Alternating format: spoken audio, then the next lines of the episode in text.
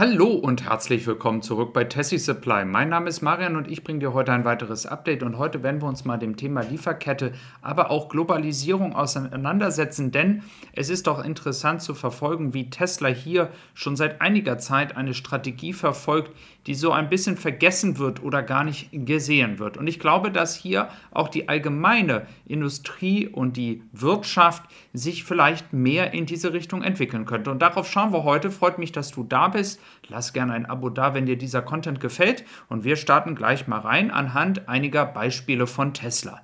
Und zwar, Tesla versucht, die Lieferkette immer weniger von globalen Lieferketten, also globalen Strömen abhängig zu machen. Das ist natürlich im Elektroautobereich sehr, sehr schwierig, weil natürlich nicht alles lokal ähm, da ist. Ne? Und in China zum Beispiel ist es einfacher, ähm, sehr, sehr viel lokal produzieren zu lassen. Und in Europa kann es aufgrund von gewissen Teilen schwerer werden. Aber der Trend geht dahin. Und ich möchte das aktuelle Beispiel nehmen. Wir sitzen hier in Europa und bekommen ein Model Y und ein Model 3 aus China.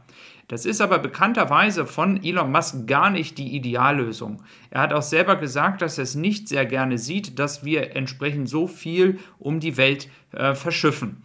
Ähm, was man also daraus hören kann, ist das, was man in China ohnehin schon macht, ist, dass die Produkte, die gebraucht werden oder die Resources, die gebraucht werden, um entsprechend ein Auto in China zu produzieren, schon 90 Prozent davon werden lokal produziert. Das ist schon mal eine sehr gute Nachricht, aber das wird nicht nur in China so sein, sondern das wird auch in Europa erzielt werden. Ob es dann der gleiche Prozentsatz ist, ist eine andere Frage. Und wir haben aufgrund der Corona-Situation und auch aufgrund der Lieferketten, die sehr angespannt sind, viele Leute, die inzwischen die Frage stellen, sollten wir nicht wieder mehr Produktionen in Europa haben? Um uns nicht so abhängig von Lieferketten, die quer durch die Welt gehen, zu machen. Und das ist ja grundsätzlich nicht ein falscher Gedanke. Und wir sehen das ja auch gerade an den Schwierigkeiten, die zum Beispiel VW hat oder andere Automarken haben, die eben halt nicht genug Teile haben, um dann ihre Produktion aufrechtzuerhalten und in dem Falle abhängig sind. Und das ist ja ein Prozess, der über Jahre stattgefunden hat, dass es dahin geht, dass wir uns Teile von Drittlieferanten entsprechend quer durch die Welt verschiffen lassen ähm, dass man nicht sehr viel im Inventar hat, um die Kosten nicht hochzuschrauben etc. Und das ist jetzt einigen auf die Füße gefallen. Und Tesla zeigt, dass anhand auch ihrer Fabriken sie genau den entgegengesetzten Weg gehen. Also als erstes Beispiel kann man zum Beispiel mal sagen, dass Tesla sich angewöhnt hat, ähm, Batterieproduktion direkt an der Fabrik zu haben. Eine Batterieproduktion wie in Grünheide zum Beispiel direkt an der Fabrik erlaubt es Tesla ganz schnell und einfach die Produktion entweder hochzufahren, auf Probleme zu reagieren, ähm, die Produktionszeit des Produkts äh, verringern, was auch ein ähm, Vorteil ist gegenüber der Konkurrenz. Und es gibt noch weitere Vorteile. Natürlich wird Tesla hier in Deutschland es sehr, sehr schwer haben, alle Produkte ähm, lokal produzieren zu lassen. Aber es ist unter all diesen ganzen Nachrichten über die Fabrik ein bisschen untergegangen, dass Tesla jetzt schon ganz, ganz viele Verträge mit mittelständischen Unternehmen in Deutschland gemacht hat, um dann Produkte, die sie brauchen, ob es Schrauben sind oder andere Dinge sind, die sie eben halt entsprechend brauchen für die Produktion, das ist schon alles da. Die, diese ganzen Verträge sind vorhanden und das sind alles Dinge, die in Deutschland produziert werden, die hier von mittelständischen Unternehmen ähm, entsprechend an Tesla geliefert werden. Und das ist ja auch gut, weil dadurch die Wirtschaft, diese mittelständischen Unternehmen auch am Leben gehalten werden. Nicht nur von Tesla, aber von anderen Unternehmen, die auch hier diese Produkte Made in Germany kaufen. Ein weiterer Punkt zum Beispiel ist in Amerika mit Austin. Auch da ist die Batterieproduktion direkt an der Fabrik. Auch da wird in Nevada Sachen produziert, die nach Austin geliefert werden. Und natürlich wird es am Ende für alle Fabriken, die lokal produzieren, immer natürlich noch die Schwierigkeit geben, wo bekomme ich zum Beispiel die ähm, Chips her, die Prozessoren und so weiter. Das sind natürlich Dinge, die sehr viel in China produziert werden. Sicherlich wird es aber auch da einen Trend dazu geben, dass man irgendwann sagt, okay, warum macht man sich so abhängig? Und Tesla ist auf einem guten Wege, dieses zu ähm, reparieren, diese Lieferketten zu reduzieren. Und wir sehen das ja auch an den Lieferzeiten, die ja von Tesla-Seite sehr, sehr gut sind im Vergleich zu der Gesamtsituation im Automarkt.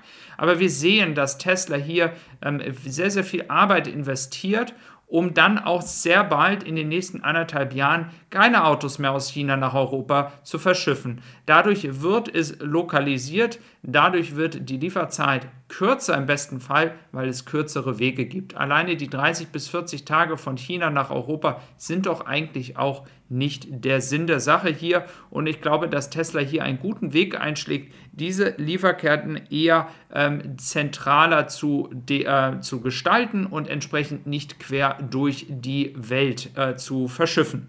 Ähm, lasst mich auch gerne wissen, was ihr zu dem Thema denkt, ob ihr glaubt, dass das wichtig ist, dass Tesla das macht, wie er dem Thema allgemein zusteht. Denn es ist natürlich auch eine Sache, umso mehr lokal produziert wird, umso mehr Jobs bleiben auch hier oder neue Jobs werden auch hier kreiert. Das größte Problem, was wir natürlich in Deutschland haben, ist unter anderem natürlich auch, dass wir natürlich nicht genug qualifizierte Arbeitskräfte haben, auch wenn es noch eine hohe Anzahl von Arbeitslosen gibt. Ähm, aber es ist natürlich eine Schwierigkeit auch der Demografie entsprechend, weil natürlich wir sehr, sehr viele ältere Menschen haben und nicht genügend junge Menschen. Ähm, grundsätzlich aber gibt es hier trotzdem für Tesla äh, immer noch die Möglichkeit, hochqualifiziertes Personal zu finden, auch wenn dieses immer schwerer wird. Also, worauf ich hinaus wollte mit, diesem, äh, mit dieser Episode heute, ist einfach nochmal das Verständnis zu äh, haben, dass Tesla, aber auch andere Autounternehmen können es ja machen, dass Tesla so durch, gut durch diese ganze Situation, die wir jetzt ja nun seit 18, 19 Monaten haben hier, ähm, so gut durchgekommen ist, auch unter anderem, weil sie verstanden haben, wie sie ihre Lieferketten aufbauen. Ein Weg, wie man sich übrigens auch sehr gut schützen kann, sind sehr, sehr langfristige Verträge. Tesla kauft im Prinzip alles ab, was sie bekommen können. Ähm, sie machen keine, sie, sicherlich keine Knebelverträge, ähm, aber sie verhandeln sehr, sehr hart, da bin ich mir ziemlich sicher. Das ist der Teil des Business. Ähm, aber sie versprechen den Lieferanten, dass sie alles abnehmen, was sie nur bekommen können. Und das ist eine Garantie, die natürlich ein Lieferant sehr gut hört, gerne hört, weil sie natürlich damit auch sehr gut Geld verdienen. Und diese langfristigen Verträge wird Tesla auch weiterhin machen, weil sie wissen, dass es Wachstum gibt und der Moment, dass sie mehr Batterien zum Beispiel oder mehr Chips haben, als sie eigentlich brauchen.